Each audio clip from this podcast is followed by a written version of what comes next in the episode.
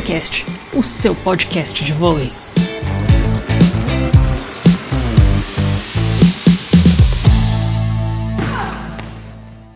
Oi pessoal, tudo bem? Essa é mais uma edição, a 13 terceira do Volecast, podcast do Saída de Rede e blog de vôlei do UOL. Eu sou Carol Canossa. Oi gente, tudo bem? Eu sou Janaína Faustino. Muito bacana estar aqui mais uma vez para mais um Volecast. Pois é, e hoje a gente vai falar da Superliga Feminina de Vôlei, que é o principal torneio de clubes para mulheres no Brasil, cuja edição 2018-2019 começa terça-feira, 12 de novembro. Vale lembrar que no episódio passado, que foi publicado no dia 4 de novembro, a gente já falou, já fez uma análise sobre a Superliga Masculina que começou no último sábado, dia 9 de novembro. Isso mesmo, Carol, ficou bem legal, vale muito a pena ouvir.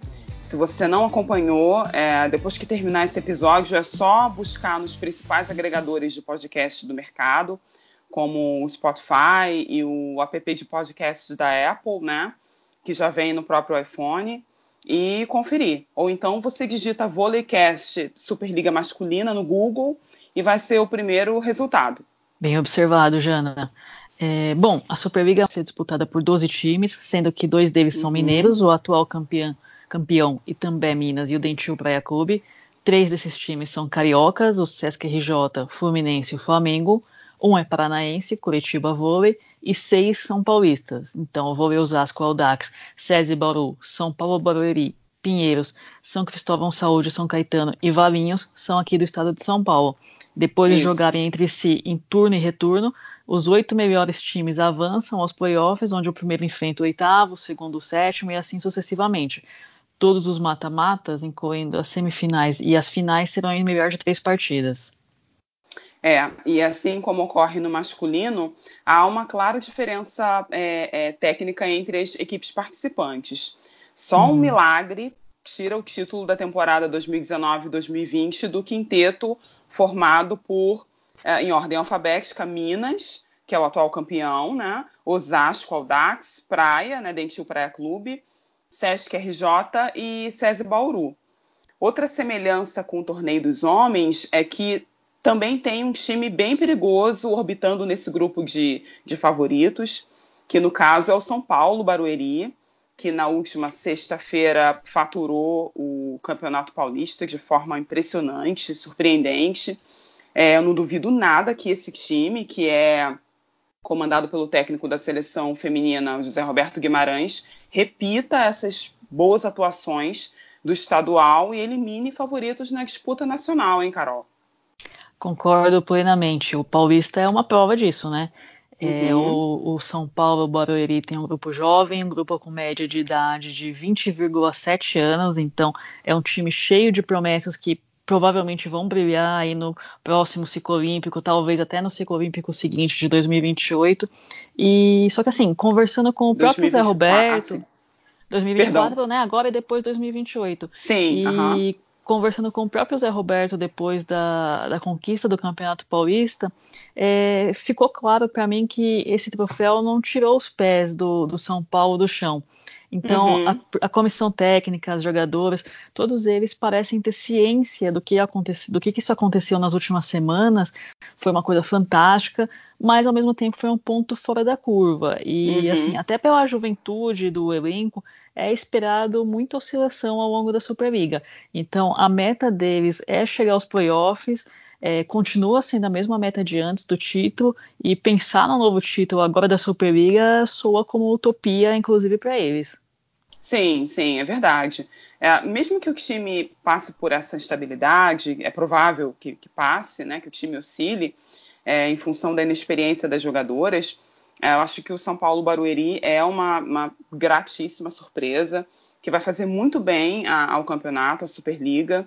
É uma uhum. equipe que tem atletas bem talentosas, como a Lorene, é, que a gente, enfim, já, já falou sobre ela em outros episódios do Volleycast. Ela se transformou em outra jogadora depois da temporada de seleções com, com a seleção feminina, é, sendo extremamente decisiva e agora ela tem chance, uma chance real de se firmar como uma grande oposta, ela atuando como titular na Superliga, é, é, já que ela vai jogar efetivamente como, como titular no São Paulo Barueri. A própria Juma que é uma levantadora é, talentosa, de muitos recursos, que chegou a ser eleita MVP do Mundial Sub-23, que uhum. também atuava em geral como ficava como reserva, agora ela está num time onde ela vai de fato poder jogar. A Libero Naemi, bastante promissora. Enfim, eu acredito que vai ser ótimo ver essas jogadoras, essas jovens atletas, podendo ganhar experiência e rodagem nessa Superliga. Falando sobre o grupo dos favoritos, há algum que você vê um pouco à frente dos rivais, Jana? É, sim, o Praia, Carol. O clube de Uberlândia tem um elenco muito forte, com, com jogadoras experientes, como a Fernanda Garay, ponteira, as centrais Valeuska e Carol, além da Falsex oposta. É, o time perdeu nomes importantes em relação ao ano passado, quando foi vice-campeão, como a Fabiana, né, central, que foi jogar no Japão, a levantadora Carly Lloyd, que não foi tão bem no praia, né, mas enfim, era uma, uma, uma levantadora bastante experiente, fechou com o Exarcibassi da Turquia, vai jogar lá com a Natália, inclusive. É, mas o Praia também contratou a Brian Martinez, que é uma, uma atacante muito alta, forte, tem é, dois metros e um, dois, isso, metros e um, e, e há anos ela é destaque da, da seleção da República Dominicana, que é uma seleção ascendente, que vem crescendo bastante no, no cenário internacional. É, e sem falar que o time também pegou entrosamento muito rápido, é, tanto que já ganhou dois troféus nesse comecinho de temporada, da Supercopa e do Campeonato Mineiro. É, eu também colocaria aí nesse patamar de um pouquinho à frente dos rivais o Sesc RJ, que uhum. teve uma temporada 2018-2019 ruim, né? Pela primeira vez o time não chegou pelo menos à semifinal da Superliga desde isso, desde 1997, né, quando foi criado lá no Paraná. Mas uhum. o hoje time carioca, hoje o Sesc é, há muitos anos já joga no Rio de Janeiro, já passou por vários nomes, inclusive. É, eu acho que nessa temporada o Sesc vem com, digamos assim, sangue nos olhos, vem buscar a redenção, né? E uhum. já com isso em, com isso em mente, com, de olho nesse objetivo, fez muitas mudanças no seu elenco, né? Teve boas contratações, como a, a Oposta Tandara, a Fabiola Levantadora, que é uma dupla de qualidade indiscutível e que muita gente quer ver com a camisa da seleção na Olimpíada de Tóquio, né? Uhum. E a linha de passe do, do Sesc, que foi um grande problema na temporada passada, também teve modificações importantes, com a chegada da Natinha para ser líbero do lado da Gabiru, a volta da Amanda ao time, que para jogar junto com a Drusila, que teve problemas físicos que comprometeram bastante a participação dela na última Superliga. E, uhum. claro, a gente não pode deixar de lembrar que o técnico do, da equipe, como todo mundo sabe, é o Bernardinho, um cara cujos conhecimentos técnicos e táticos são absolutamente incontestáveis. Então, é, não por acaso ele fez do, do, do Sesc o maior campeão da Superliga com 12 títulos. Então, justamente a junção desses fatores me fazem acreditar também que o Sesc, junto com o Praia, são dois times que largam um pouquinho à frente do, desse quinteto aí do, dos rivais, assim. Uhum. E o atual campeão, Minas, é, você acha que consegue chegar ao bi? Olha, eu acho que pode acontecer, mas vai ser bem complicado. É, se a gente lembrar em relação ao elenco que foi a grande sensação do, do país na temporada passada, um elenco que foi até mesmo vice-campeão mundial no, no, Mundial de Clubes, é, são três desfalques importantes, né? As ponteiras Gabi e Natália, que foram para a Turquia, uhum. o técnico também saiu, Stefano Lavarini, é um cara que mostrou extrema competência na sua passagem pelo Brasil e agora foi tentar classificar a Coreia do Sul para os Jogos de Tóquio 2020. E uhum. para o lugar desse trio chegaram também três estrangeiras, né? A americana Didia McClendon, a venezuelana Costa e o italiano Nicola Negro. Mas assim, com todo o respeito aos três que são profissionais de qualidade, eu não acredito que eles estejam no mesmo patamar dos seus antecessores. Ah, pois é, eu concordo e acredito que os próprios dirigentes do Minas tenham noção disso, tanto que apostaram na contratação de dois nomes é, conhecidos em diferentes posições, talvez para é, compensar, tentar compensar essas perdas, que é a oposta Sheila e a Thaisa, né, central. Só que nenhuma delas está é, tá hoje né, no mesmo nível que, que estiveram no passado, quando foram uhum extremamente importantes, né? Foram pilares da seleção brasileira bicampeã olímpica, tanto em 2008 quanto em 2012. A Thaisa, por exemplo, que passou por problemas físicos bastante sérios quando jogou na, na Turquia em 2017, até teve uma boa recuperação e apresentou um voleibol razoável em Barueri na temporada passada. Mas a Sheila estava é, três anos parada quando resolveu cuidar de, de assuntos pessoais, inclusive engravidou, teve as, as, filhas gêmeas. E assim, pelo que a gente viu até agora, está muito longe de ser aquela jogadora decisiva de outros tempos. É, na, na final da Supercopa, inclusive, contra, contra o Praia, ela, eu, se eu não me engano, ela não marcou, acho que quase nem, praticamente nenhum ponto, acho que nenhum ponto. Ela, ela foi é, reserva da, da Bruno Honório, mas quando entrou não conseguiu render, assim, ela realmente está muito longe do ideal, muito longe, é um longo caminho a ser percorrido. Sim, é, concordo que ela está muito longe do que já foi, uhum. tanto que, como você mesmo disse, ela tem ficado no banco da Bruno Honório nessa temporada, uhum. ela na seleção também, quando ela ganhou uma chance do Zé Roberto por todo o passado que tem, ela não conseguiu aproveitar a chance, foram atuações bem apagadas na, na Copa do Mundo, né? Uhum. E tem ficado de reserva de uma jogadora, a Bruna Nori, uma jogadora que também está em recuperação de um problema grave, né? A Bruna Nori, para quem não se lembra, em maio passou por uma cirurgia no coração para retirada de um tumor benigno. Então, assim, é, eu não considero a Sheila de jeito nenhum uma carta fora do baralho, assim, porque ela tem uma qualidade técnica muito grande, é uma uhum, atleta muito focada, sim. muito dedicada, mas o caminho é realmente muito, muito longo para ela percorrer até recuperar o melhor da forma física. E com a idade, forma física é, é essencial, né? E outro Verdade. fator pelo qual eu não descarto Minas completamente, é que boas peças do elenco foram mantidas, né? A, a Macris, o levantador, é uma levantadora muito boa, uma levantadora muito veloz, que gosta de imprimir uma grande velocidade em suas jogadas. A Leia Líbero, que estava na seleção até pouco tempo atrás, né? Só não vai disputar a vaga com a Camila Bright porque realmente não quer, prefere se dedicar à, à vida pessoal, mas ajudou uhum. bastante a, a seleção nos últimos anos a Carol Gatá, central, que mesmo já sendo uma veterana, joga o fino da bola, e principalmente agora que tem tempo para descansar, né? Não prefere também outra que prefere não jogar pela seleção. Sim. Mas assim, por tudo isso que a gente falou, por todas essas mudanças, a, a perda desse trio formado por Gabi, Natália e o Avarini, é, não dá para colocar o Minas nesse momento no mesmo patamar de praia e de Sesc. Saque Viagem, a maior loja de produtos de vôlei do Brasil. Acesse loja.saqueviagem.com.br. E os dois paulistas mais fortes dessa Superliga, né? Uma Superliga que é metade paulista, mas os dois paulistas que, que têm mais investimento, que é o César Bauru e o Osasco Aldax. Na sua opinião, Jana, será que você acha que eles trazem a taça de volta para o estado de São Paulo depois de oito anos?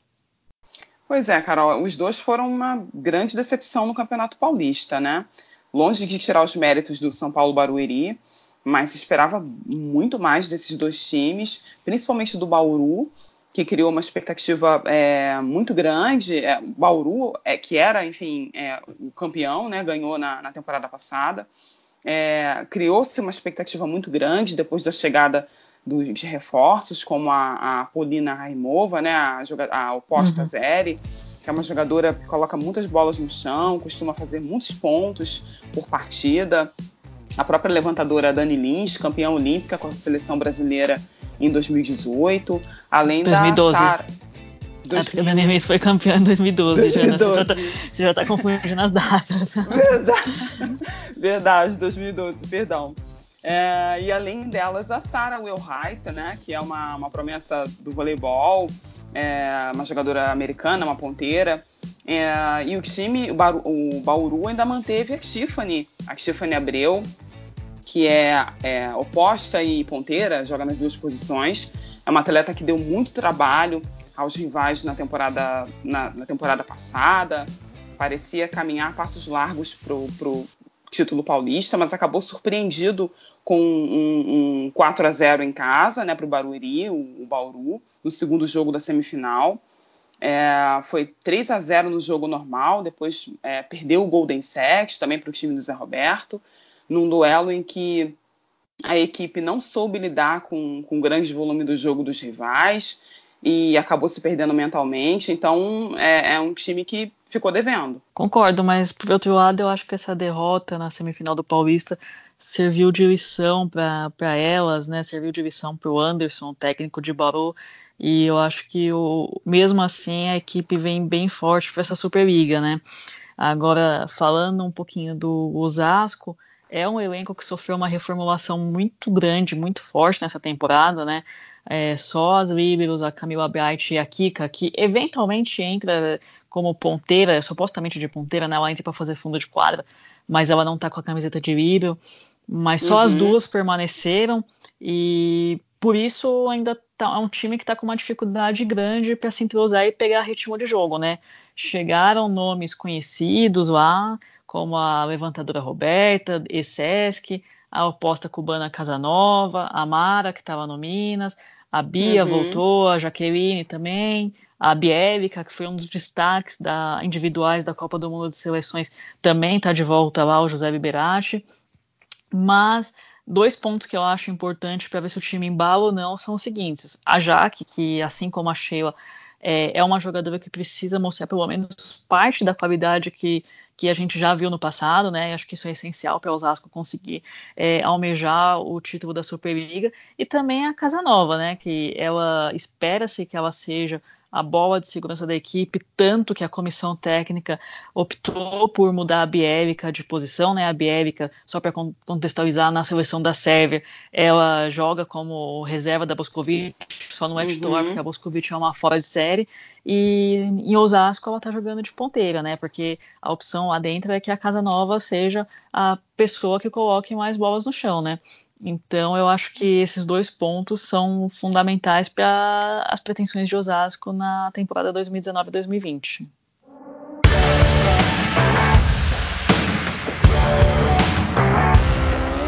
Ex. E medalha.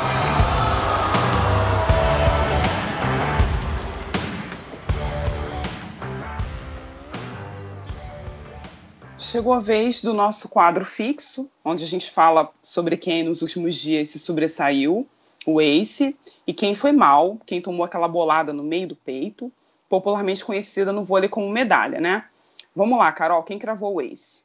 Ah, essa semana tá muito fácil, né, Jana? Não tem tá como tá não dar o Ace pro São Paulo Barueri e eu é, representaria é, esse ace assim na figura do Zé Roberto Guimarães, né? Porque uhum. se na uhum. seleção o trabalho dele tem sido contestado por parte da torcida, porque os resultados estão abaixo do que se espera para uma seleção brasileira, é. no, no clube ele mandou bem, transformando uma situação ruim, que foi a queda no orçamento em relação à temporada passada, em algo bom, que é da chance para jovens promessas jogarem juntos sob o seu comando, um, técnico muito experiente, e guardadas as devidas proporções, é algo parecido com o que foi feito na Itália com o Clube, Itália, com o Clube Itália, Uhum. E lá esse projeto rendeu frutos, né? A Itália é atual vice-campeã mundial, é uma seleção que vem forte também pela Olimpíada de Tóquio. Uhum. Então eu acho que não tem como não dar o ace para o São Paulo Barueri, para o Zé Roberto Guimarães.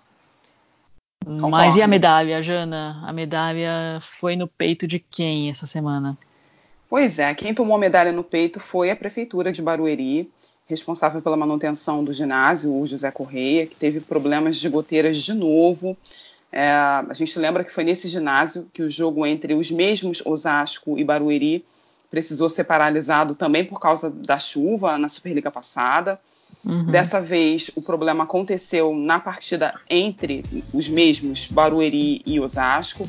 Foi no jogo de ida da final do Campeonato Paulista.